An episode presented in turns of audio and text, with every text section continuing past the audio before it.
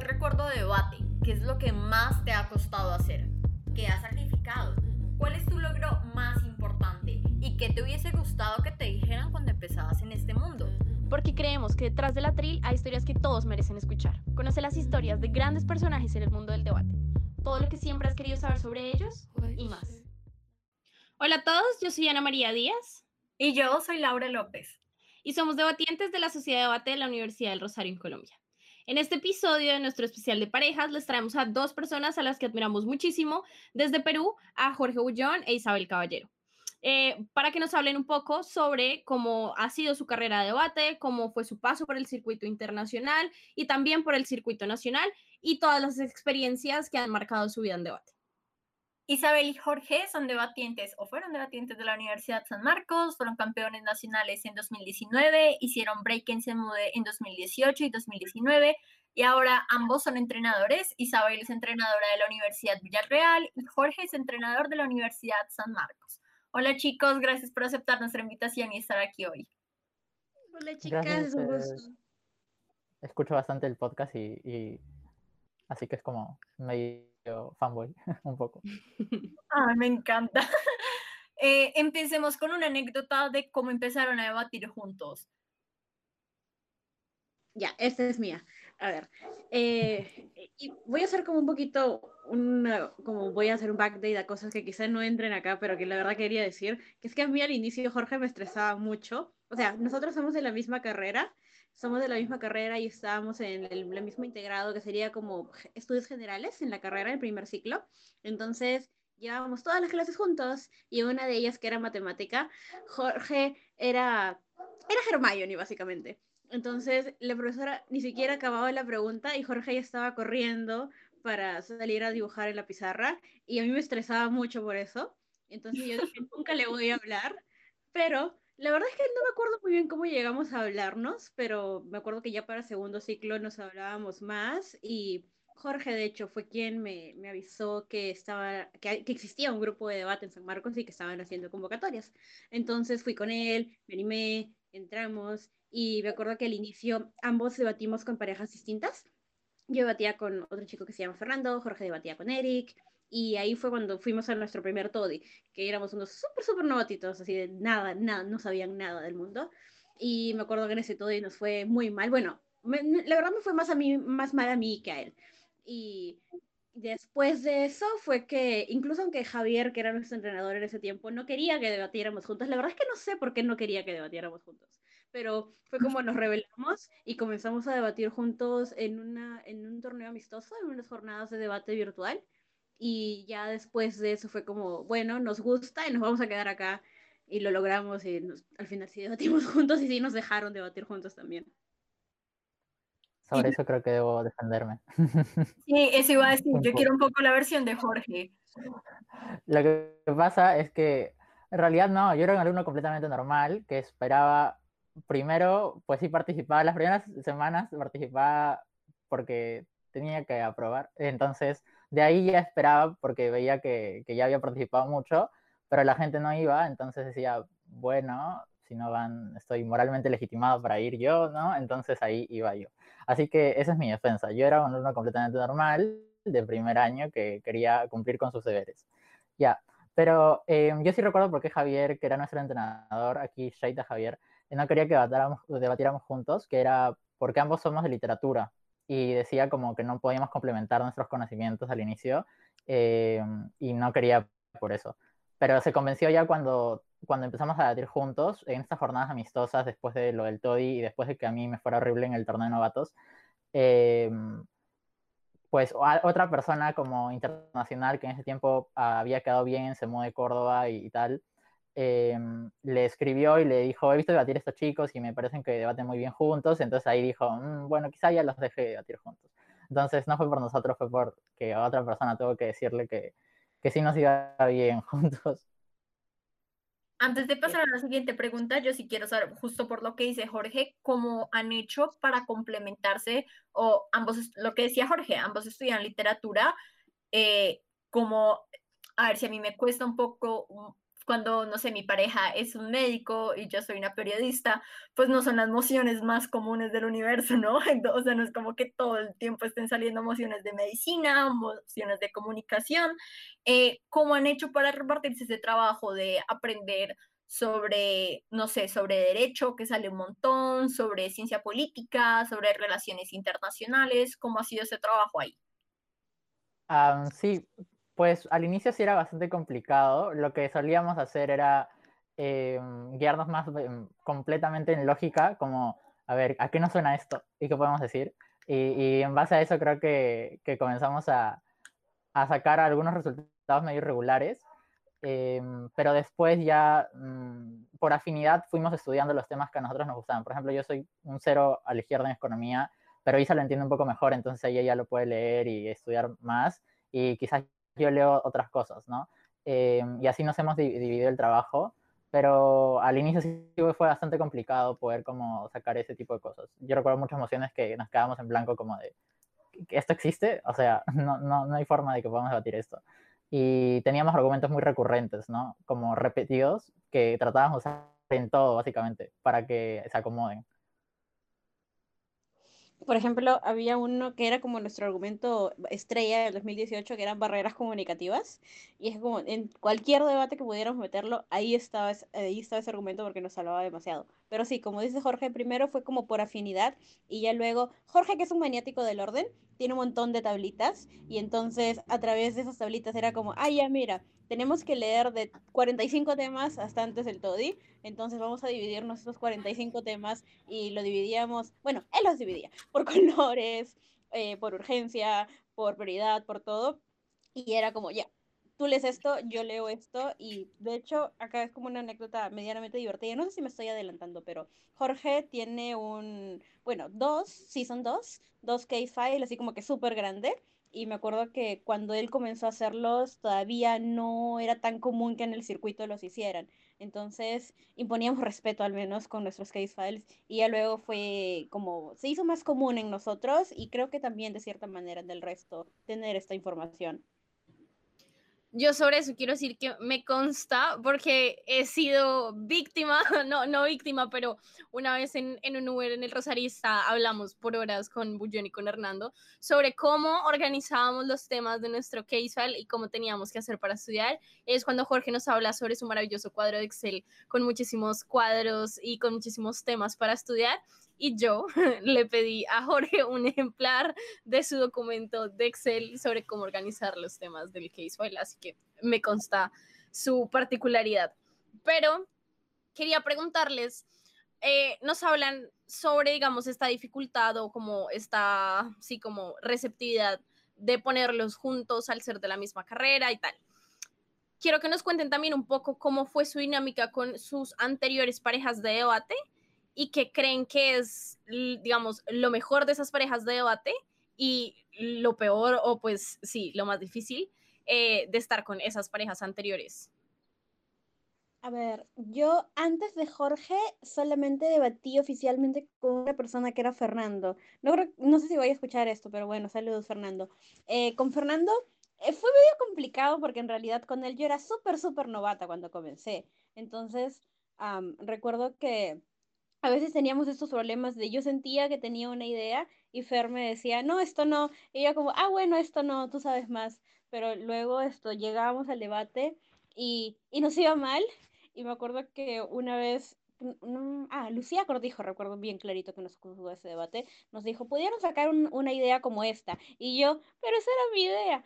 Y entonces fue como, sobre todo creo que con Fernando ah, fue lo más complicado era esto de, yo era muy, muy novata, entonces como teníamos una diferencia de niveles, yo sentía que cualquier cosa que me dijera Fernando estaba 100% bien y que cualquier cosa que pensara yo sola estaba 100% mal. Entonces creo que esa era la parte más complicada.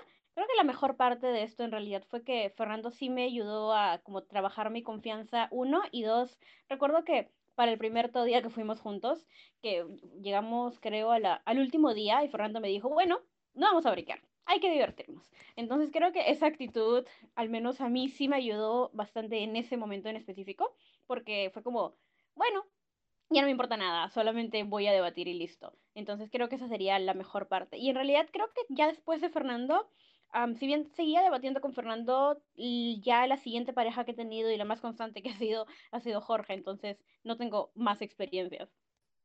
En mi caso em, es similar con el tema de que yo era muy nuevo, pero no solamente con el, con el hecho de quizás el formato y demás, sino que yo de por sí antes era como súper, súper tímido para todo, o sea, literalmente no hablaba con nadie y Isabel puede dar constancia de eso.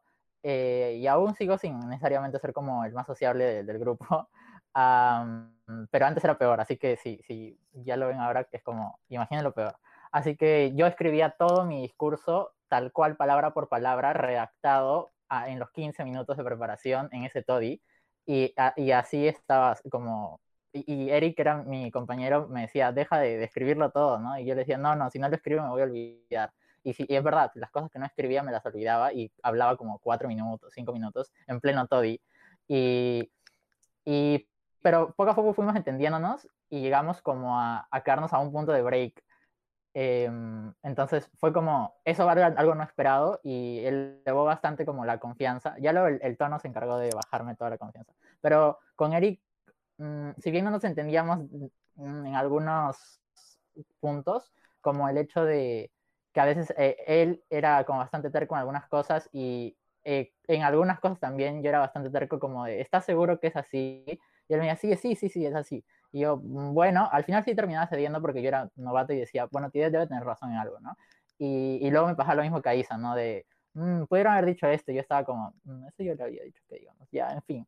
Y, y, pero en cambio con Isa es como que sí podemos eh, conversar. Es, ha sido mi, mi, y mi segundo partner, que fue el del torneo de novatos, que fue Julio, era alguien que era más nuevo que yo. Tenía como meses, eh, meses de haber entrado y yo ya tenía como seis meses. Y allí mmm, no nos entendimos tampoco porque ambos éramos muy poco comunicativos, tanto dentro como fuera de debate. Entonces, no era como que desarrolláramos mucha confianza ni nada. Estoy seguro que él no lo va a ver, pero igual saludos, Julio. Eh, por casi hacer con retirar el debate. Y, y, en verdad, como no nos terminamos de entender para nada, eh, y nos fue horrible, nos fue fatal.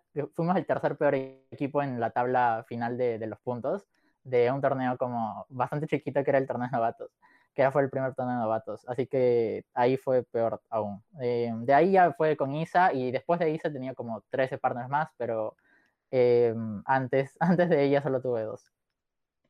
Y cuéntanos de esas otras parejas que sí que has tenido tú y que Isabel nos dice, ah. como, sí, Jorge ha sido mi única pareja estable, pero Jorge ha tenido más. Entonces cuéntanos de esas otras parejas.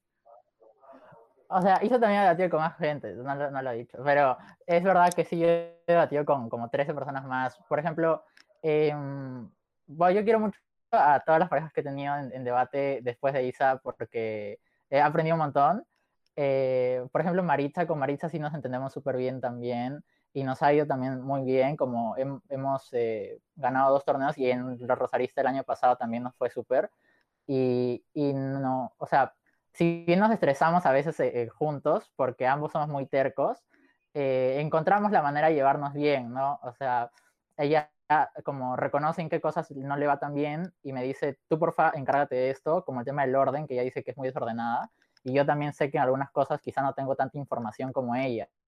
Ella tiene muchísima información y en ese sentido no, pues, pues nos llevamos súper. De ahí he batido casi siempre con, con personas eh, quizá más nuevas de la misma sociedad de San Marcos o de otras sociedades de, de, Perú, eh, porque siento que aprendo bastante y me exijo bastante a mí mismo también eh, cuando, cuando hago eso, ya que tengo que, es una dinámica nueva, ¿no? Aprender a, a trabajar con una, una, persona desde cero siempre es algo que termina haciéndote cuestionar como esa zona de confort en la cual uno se, se pone cuando debate siempre con, con, una sola persona, ¿no? Que, que cuando uno debate siempre con una sola persona es porque quizás fines más competitivos, ¿no?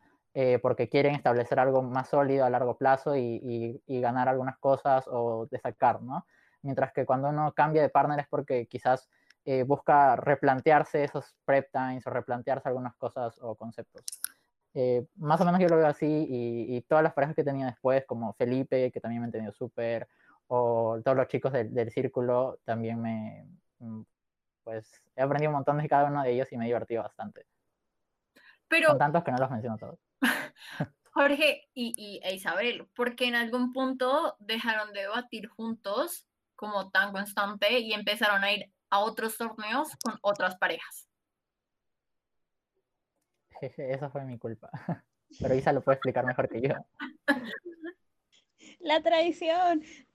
En realidad, ah, bueno, básicamente lo que pasa es que yo de por sí no, te- no podía ir a tantos torneos porque yo trabajo, entonces para los torneos a los que iba tenía que pedir permiso en el trabajo. Entonces, como tenía que hacer eso, yo priorizaba los torneos a los que sabía que podía ir con Jorge o a los torneos, entre comillas, quizá un poco más grandes y a los más pequeños, pues yo prefería seguir trabajando porque con eso podía ir a más torneos.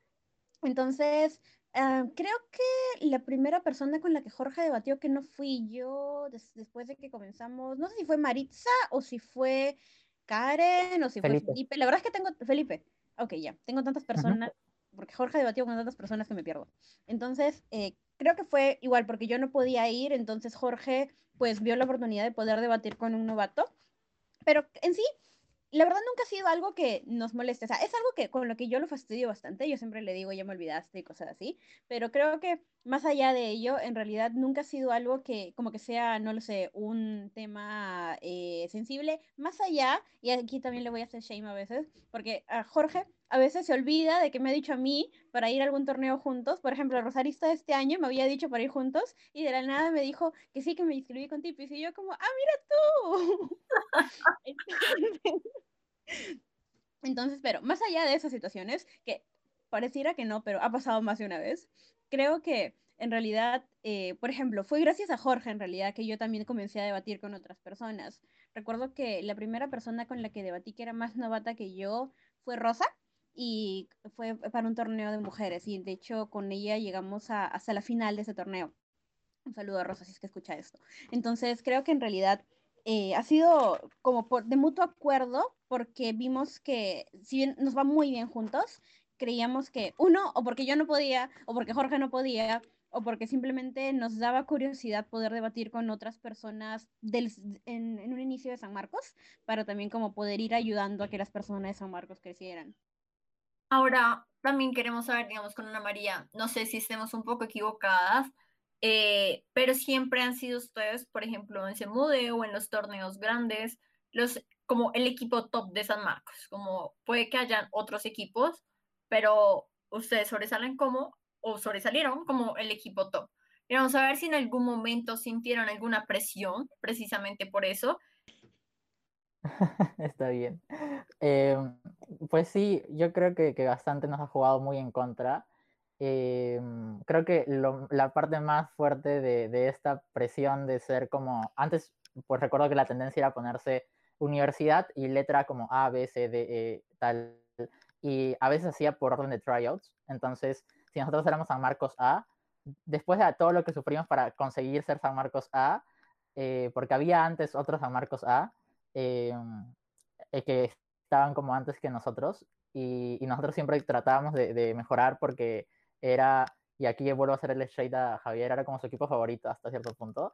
Eh, nosotros como teníamos que, que vernoslas, ¿no? Y, y lo, la parte más dura fue en Semue Guatemala, porque nosotros éramos San Marcos A, pero no breakeamos y sentíamos que la presión era como que nosotros breakeáramos el torneo porque porque nos había ido como, en teoría nos había ido súper bien hasta la última ronda, que nos faltaba solo conseguir un solo punto, ¿no? Hasta la moción de la P de pedofilia, que nos mandaron del primer gobierno y, y, y quedamos cuartos en lugar terceros y no breakeamos.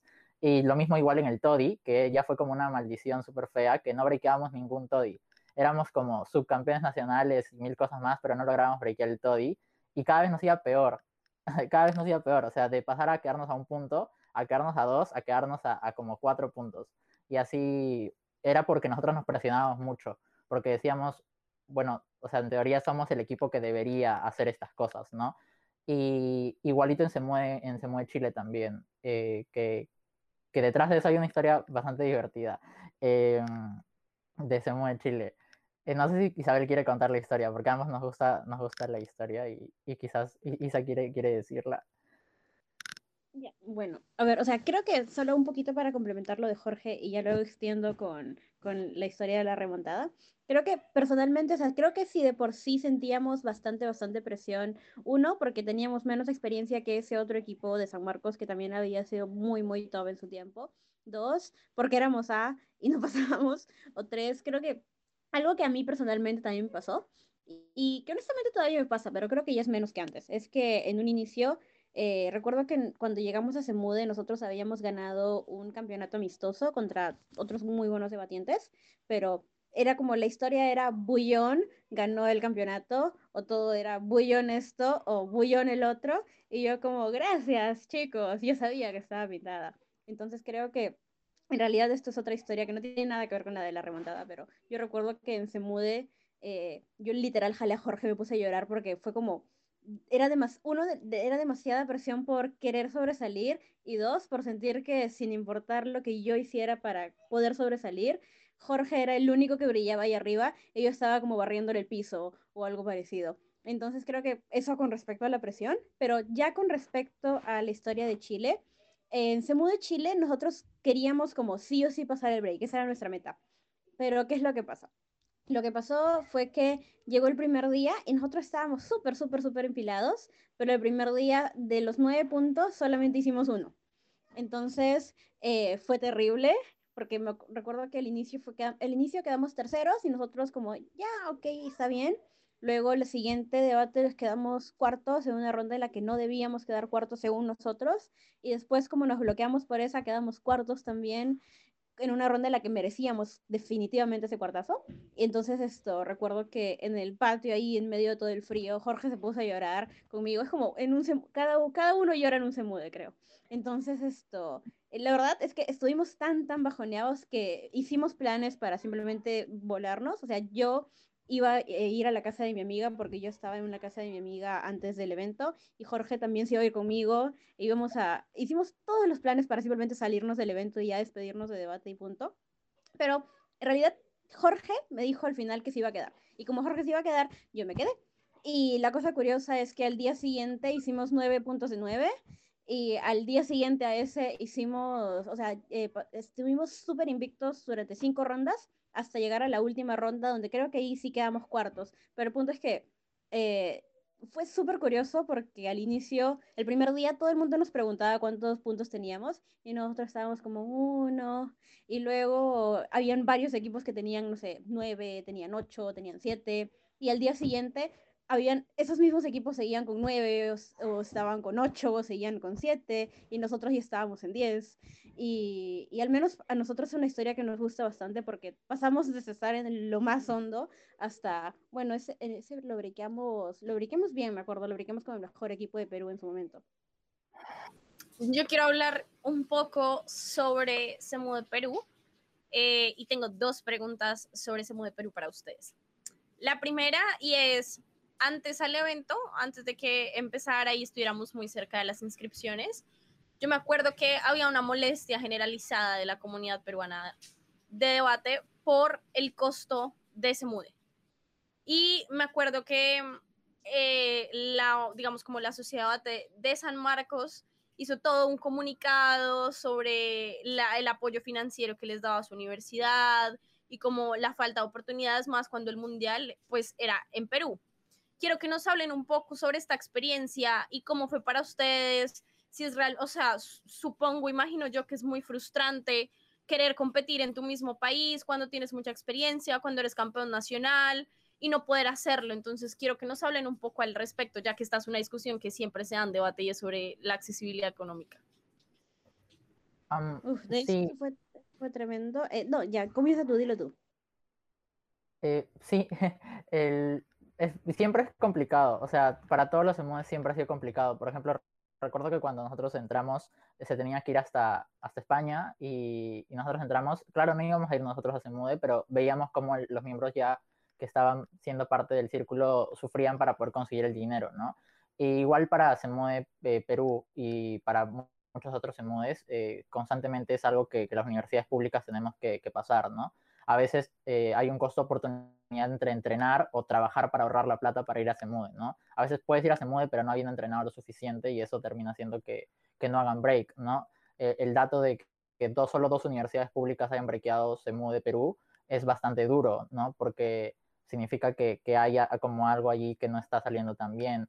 En nuestro caso, em, por suerte pudimos eh, ver como costearlo gracias a la ayuda de muchas personas del circuito que, que, al ver el comunicado y demás decidieron apoyarnos con tanto las actividades que hicimos en la universidad como em, pues donaciones simplemente y, y se prestaron bastante a poder apoyarnos en ese sentido, pero creo que eso fue como casi un golpe de suerte. No todas las universidades públicas tienen como quizás ya tanto tiempo como, como San Marcos, que tiene ya bastantes años y no ha conseguido los logros que quizás eh, eh, han conseguido eh, nuestra sociedad hasta ahora, ¿no? Y si pudimos mandar esos equipos, también fue, fue porque algunos de nosotros tuvimos que, que, sacrificar horas de... Bueno, la verdad yo no, o sea, por suerte yo no, yo no tuve que hacerlo, ¿no? Yo pude seguir entrenando como habitualmente, porque en ese tiempo pues estaba relativamente cómodo con, con, con, el poder pagarlo. Claro que sí es un costo enorme. Hasta ahora sigo pagándolo, se lo sigo pagando a Isabel, perdón, Isa. Eh, y, y entonces tenemos que a veces endeudarnos con amigos o con más personas para poder ir. Bueno, claramente ese modo es difícil de organizar, decía, y, y siempre hay como las maneras quizá pueden ser muy confrontativas, eh, como el hecho de sacar el comunicado puede hacer parecer que, que, estamos yéndonos en contra de todo, de toda la organización y demás, pero eh, sobre todo es para, para poder, eh, para que se pueda ver ¿no? el, el, problema, porque muchas ocasiones no, si es que se repite tantas veces, uno ya simplemente no sabe cómo, cómo llegar. Y, y a veces es tan que se haga ese tipo de cosas para que la gente en verdad reaccione, que da un poco de pena, es verdad, pero pues supongo que es algo que tiene que ir mejorando paso a paso en, en, el circuito, ¿no? Apoyar un poco más las iniciativas de las universidades públicas que, que muchas veces hacen torneos y, y, tienen ese, ese tema de que no pueden competir sus propios torneos o mil cosas más que, que deben pasar, ¿no? Eh, así que, que, sí, o sea, para nosotros es siempre súper complicado, eh, pero ahí estamos, tratando de conseguir la manera de que más gente pueda participar de, de ese modo de de universidad pública también yo tengo una segunda pregunta sobre Semu de Perú y es, quiero que nos cuenten un poco cómo fue este torneo, porque yo creo que su nivel competitivo para Semu de Perú era muy alto y particularmente debatimos la ronda de octavos juntos, yo lo puedo decir públicamente, yo creo que pasábamos eh, las dos bajas, lo siento mucho por la alta de gobierno, pero yo creo que su paso fue injusto eh, ¿qué se siente para ustedes salir de un debate cuando igual uno sabe que, que posiblemente, o sea, y no como cualquier debate, sino de aparentemente su último mundial, donde la dieron toda? Cuéntanos un poco sobre esta experiencia en general. Uf, ese, ese fue muy triste, la verdad. eh, de hecho, nosotros teníamos como objetivo pulsear hasta el poder llegar hasta la final. O sea, quizá era como soñar en grande, pero nosotros siempre, siempre hemos pensado así. Entonces, eh, bueno, recuerdo que justo escuchaba ayer el episodio de Carlota y Paula y Carlota mencionaba algo que para mí fue súper on point en mi caso con respecto a Semude, que ella sentía que había pasado un año que si debía haber mejorado, por qué le costaba tanto hacer cosas en ese Semude, al menos yo sentí en un momento que para nosotros también fue el mismo caso, sentíamos que habíamos mejorado, sin embargo, sentíamos que eso no se reflejaba como en, en los puntos en donde más necesitábamos, que se reflejaran.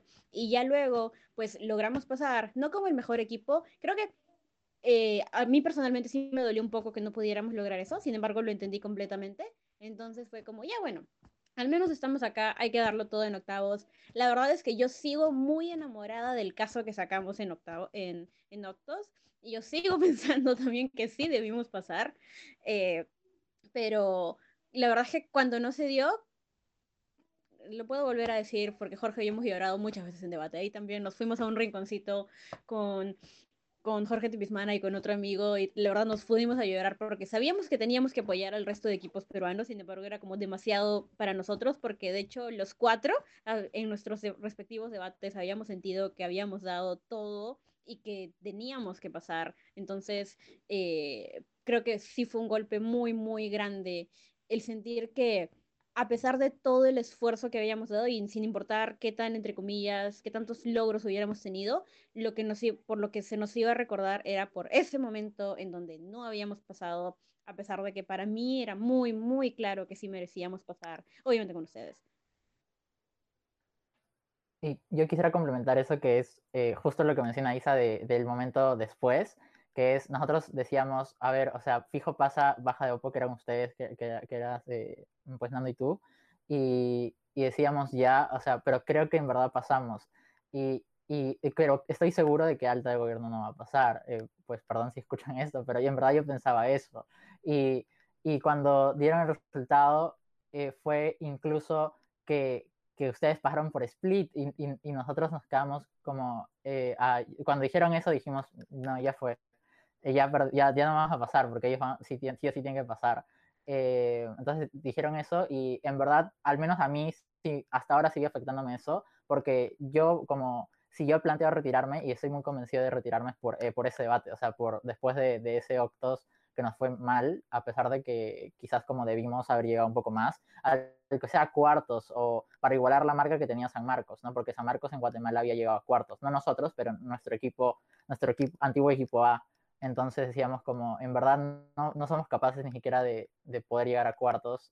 Es como bastante duro, ¿no? Entonces, eh, al menos para mí fue como, mm, cuando estábamos llorando los cuatro, que fue un momento como ya en en el que los cuatro estábamos llorando y que en teoría éramos los dos mejores equipos de, de Perú o algo así, eh, o eso es lo que se decía o lo que se esperaría, eh, fue como, no, o sea, yo ya no le veo mucho sentido a seguir aquí, prefiero que otras personas de San Marcos compitan, yo para mí eso acabó, ¿no?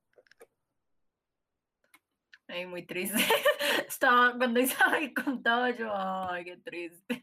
Porque yo también salí en octavos, pero yo sabía, yo sí sabía que había una posibilidad de que nos quedáramos por fuera. O sea, a pesar de que la gente se nos acercaba y nos decía, sí, yo creo que ustedes pasan, yo le decía a Ani, yo no quiero que nos ilusionemos porque yo sé que podemos no pasar. Pero, o sea, creo que es peor cuando, o sea, en tu cabeza sí pasas como todo mal. O bueno, sea, perdón, solo quiero hacer un último comentario sobre esta situación y la injusticia de la vida. Y es que creo que era tan evidente, pero tan evidente, que la cara de Paco Valiente cuando veía el debate era de, me quiero suicidar. O sea, era como de, ya comillas está por fuera. Era demasiado evidente. Yo salí del debate y le dije a todo el mundo que yo pensaba como, se quedan bajas 100%, no, yo dije se quedan bajas en un 80% y en un 20% puede pasar el equipo de Venezuela, que era nuestra alta. Pero la cruzada larga, jamás de los jamases. Entonces, creo que, creo que por eso es muy doloroso, pero bueno, creo que es valioso, creo que es muy valioso también que la gente sepa, o sea, como es como una recompensa tonta, pero sí es muy valioso que la gente sepa que el equipo que debía pasar eran ustedes. Pues no sirve mucho, pero bueno.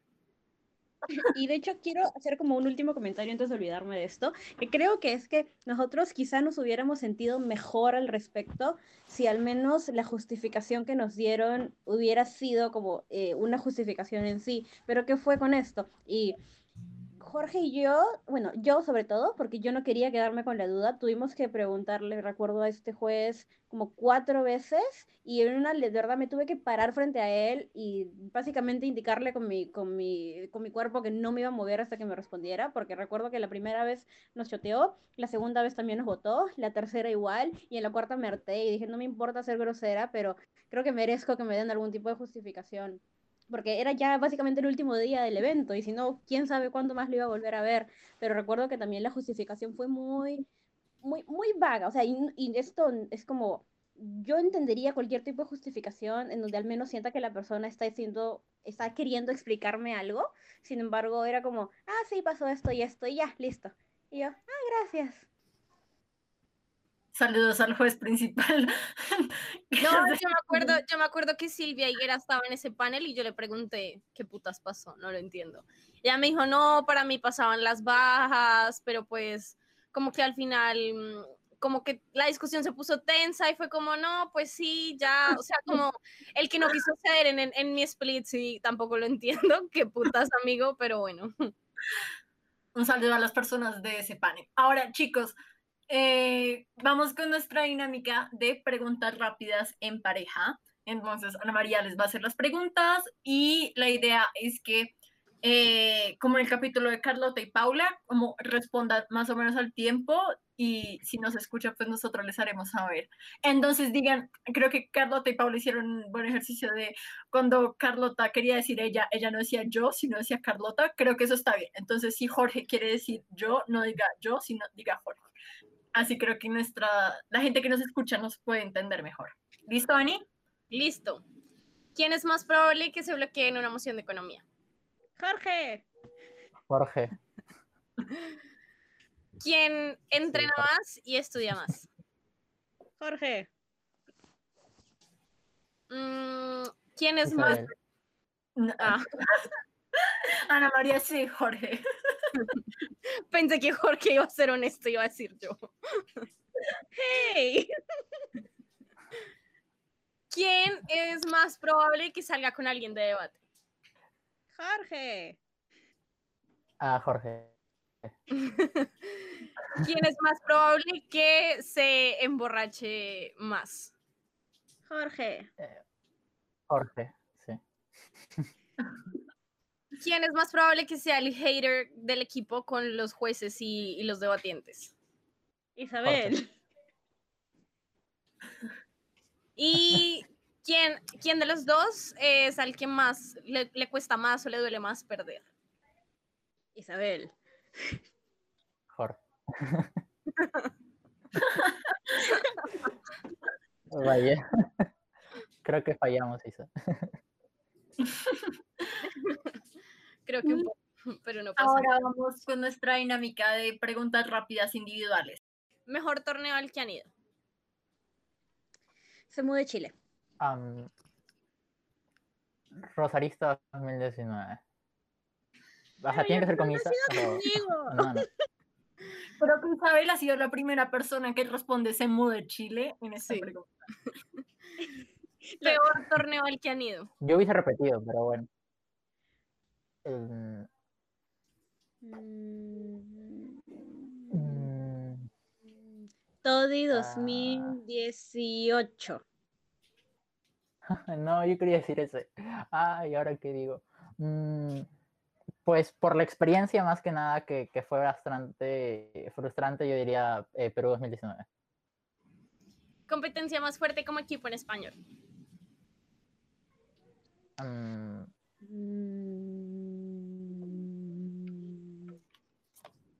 por habernos enfrentado mucho a ellos, pues dentro del circuito peruano, em, diría eh, Tipis y Omar. Ya. Ah, mm, am, mm, ah, Tito y Marce. También cada- nos hemos enfrentado bastantes veces con ellos también y siempre ha sido súper, súper duro. Top 3 de personas más guapas del circuito. A ver, acá yo tengo clarísimo a Luciana, Luciana de San, eh, Luciana TKM. Después, Marce. Mm, déjame pensar en una más. Jorge, va diciendo tú mientras pienso en otra. Diría Carlota, Jimena Donoso de Chile y, eh, y Ana. Sí. Ay, respondido en esta pregunta. Me siento muy honrada. Muchas gracias. Isabel, te Ah. uno. Paula. Paula. Paula de UP. Ok. Eh, posición favorita y posición que odia. Primer gobierno favorita y odio primer, primer Amo primer gobierno. Ah. Es, que estamos exactamente lo mismo, pero ya bueno, yo cambiaré para, para que sea como distinto de esto. Em, pues después de primera OPO, detesto mucho segunda de OPO, y después de primer gobierno, amo mucho segunda de gobierno. Eh, peor moción debatida. Ah, deben haber dicho esta como 20.000 veces, pero a mí como bisexual me, me- me ofendió muchísimo la de la de la de pedofilia. En- para no repetir, ya que me anexo al, punto de que es, fue horrible esa emoción para nosotros también, em, creo que oh, ya la final nacional de 2017, que luego aquí necesito hacer un shade público. eh, nos dijeron que habían pensado la moción dos horas antes eh, y que no la habían testeado. Ya, en fin, que era una cosa de, minería, pero no recuerdo exactamente el fraseo, la he suprimido en mi cabeza. Eh, es como estar a favor de, de, de con una minería súper extractiva y, y, de que necesariamente va a dañar. Creo que había caso en eso, pero en ese momento fue bastante como la experiencia no fue tan buena en esa moción. Listo. Persona a la que más admiran en el circuito. Diego Duarte. Juanita. Ah, Juanita y Val Hernández, perdón. No sé si debía decir dos. Eso está bien. Eh, ¿Quién creen que sería el próximo equipo en ganar si se mueve? Si existiese ese modo. Tito y Marce. Mm, yo creo que eh, Ignacio y Javier Sánchez. Amo a Tipis, amo a Tipis, amo a Ullón, perdón. Siempre los confundo, perdóname. Esto es demasiado, esto es demasiado, por favor. Espero que no lo cortemos de esta entrevista, pero quiero confesar públicamente que yo siempre les cambio los apellidos a Ullón y a Tipis, a pesar de que Jorge estuvo en mi casa una semana, creo que igual le decía Tipis en mi cabeza. Pero bueno, quería decir que amo a Jorge. Ahora, ¿quién es tu debatiente favorito? Ah, bueno, eh, honestamente, y no sé si me voy a hacer cherry aquí por lo de entrenar, pero desde que hemos comenzado, desde que he comenzado yo a entrenar a Villa, Ademir se ha vuelto uno de mis debatientes favoritos porque yo siempre le digo que es un Jorge, que es otro Jorge, mejor dicho. Y básicamente me encanta, me encanta lo dedicado que es con la gente de Villa. Mm, en mi caso, mmm, Iba, iba a decir Ana, pero como confundió mi nombre ya voy a pensar en otra respuesta. no es broma, yo, yo sí, se lo, sí se lo he dicho antes, o sea, yo, yo admiro mucho cómo debate Ana, a mí me gusta bastante. No, muchas gracias. ¿Y eh, cuál es el tema del cual les gusta más debatir?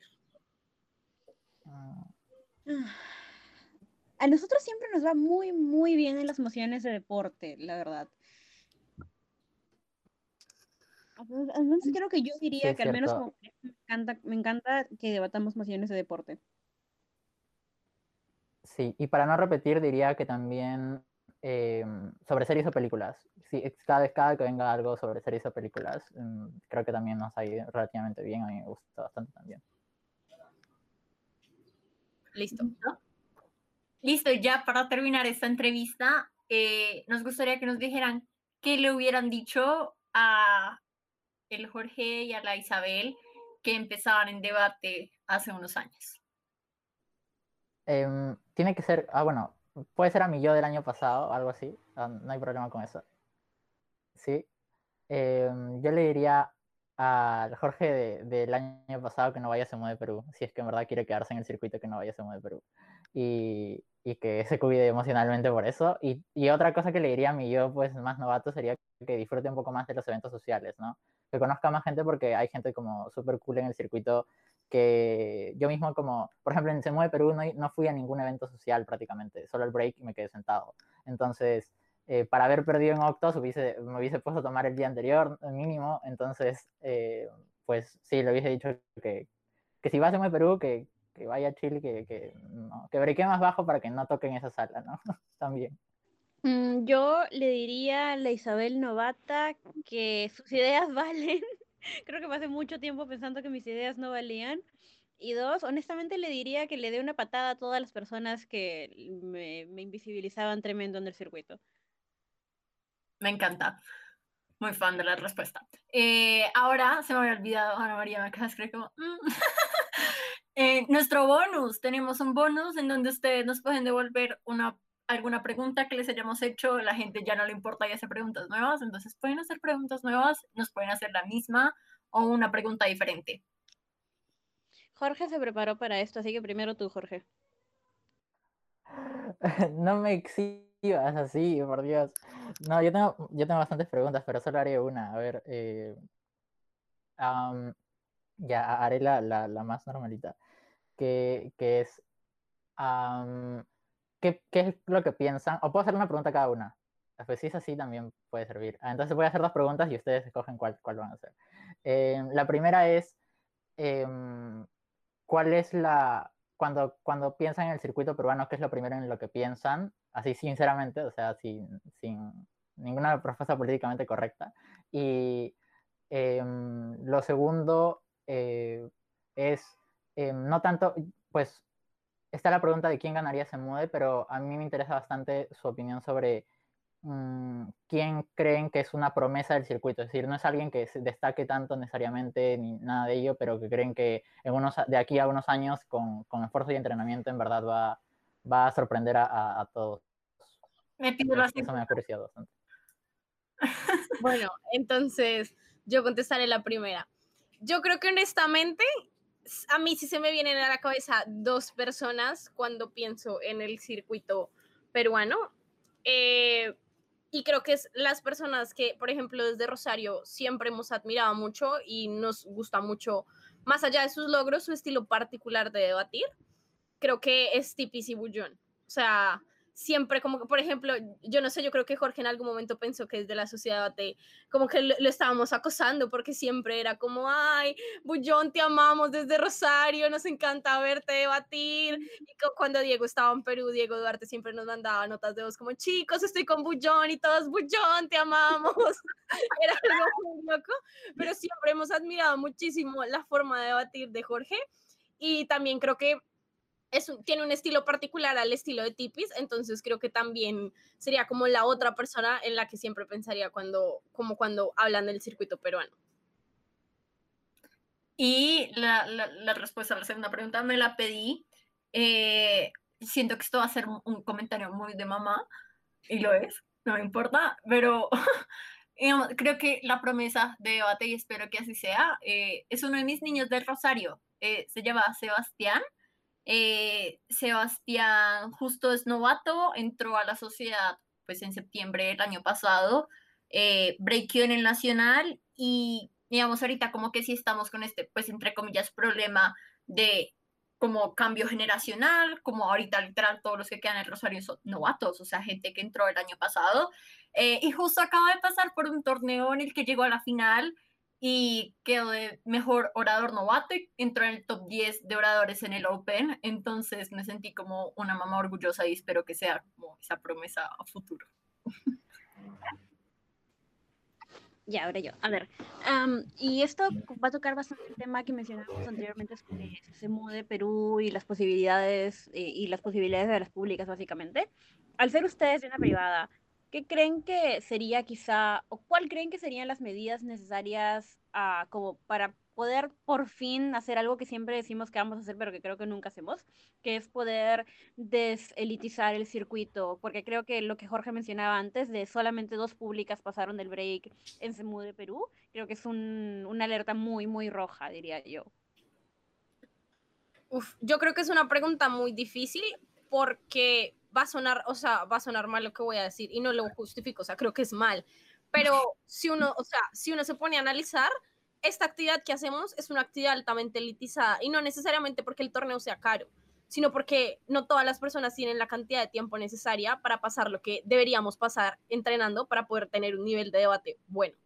Entonces, creo que per se es una actividad altamente elitizada porque, por ejemplo, si quieres estudiar debate, tienes que ver videos en inglés y si no hablas inglés, pues marica, cagada, o sea, ve en español, que hay pocos, pero pues mira esos. Si quieres acceder a papers de calidad para poder sacar buenos razonamientos, tienes, tienes que entender inglés. O sea, creo que per se la actividad es muy elitizada, pero creo que la forma de, de deselitizar un poco la actividad, sí creo que sería bajando el costo de los torneos, pero creo que sería permitiendo que las personas no opten por ningún hotel y solo se pague el valor de una inscripción. Y el que quiera irse de vacaciones a se mude y pagar un hotel cinco estrellas, pues que lo haga con su dinero. Y el que simplemente quiere poder competir y su universidad le puede pagar un hostal, pues que se vaya a un hostal. Creo que es como una forma fácil, pero no creo que el, el se mude virtual sea, sea la opción. Hay pequeño disclaimer. Eh, justo me acordaba como de esta misma discusión, pero que la tenían en Wood y una de las como cosas que podían hacer era, hay mucha gente que tiene mucha plata en el circuito anglo y creo que eso se copia acá en nuestro circuito en español, mucha gente que individualmente tiene mucha plata, eh, como realizar donaciones para ayudar a esos equipos que no se haya una forma en que la organización pueda identificar como quiénes realmente o cuáles son esos equipos que de verdad necesitan la plata eh, y que, digamos, las personas o las instituciones voluntariamente puedan hacer como aportes de donaciones a ese fondo. Creo que eso también podría ayudar y creo que la gente lo haría. O sea, no tienes que poner un monto, no tienes que donar 200 dólares. O sea, creo que la gente de poquito a poquito sí eh, podría empezar como a donar y a concientizarse un poco más sobre este problema. Jorge Isabel, muchísimas gracias por acompañarnos eh, en esta entrevista. Le disfrutamos muchísimo. Eh, gracias Ana María por confundir el nombre de Jorge y por hacernos reír muchísimo al final. Siento mucho que nuestros oyentes no hayan podido, no, no vean nuestras caras, porque priceless. Eh, gracias también a las personas que escucharon este episodio hasta aquí. Recuerden que nos pueden seguir en Instagram como arroba detrás de la tril. Síganos en Spotify. Recuerden que ahora subimos episodios miércoles y sábado. Y escuchen el resto de nuestros episodios. Chao. Chao.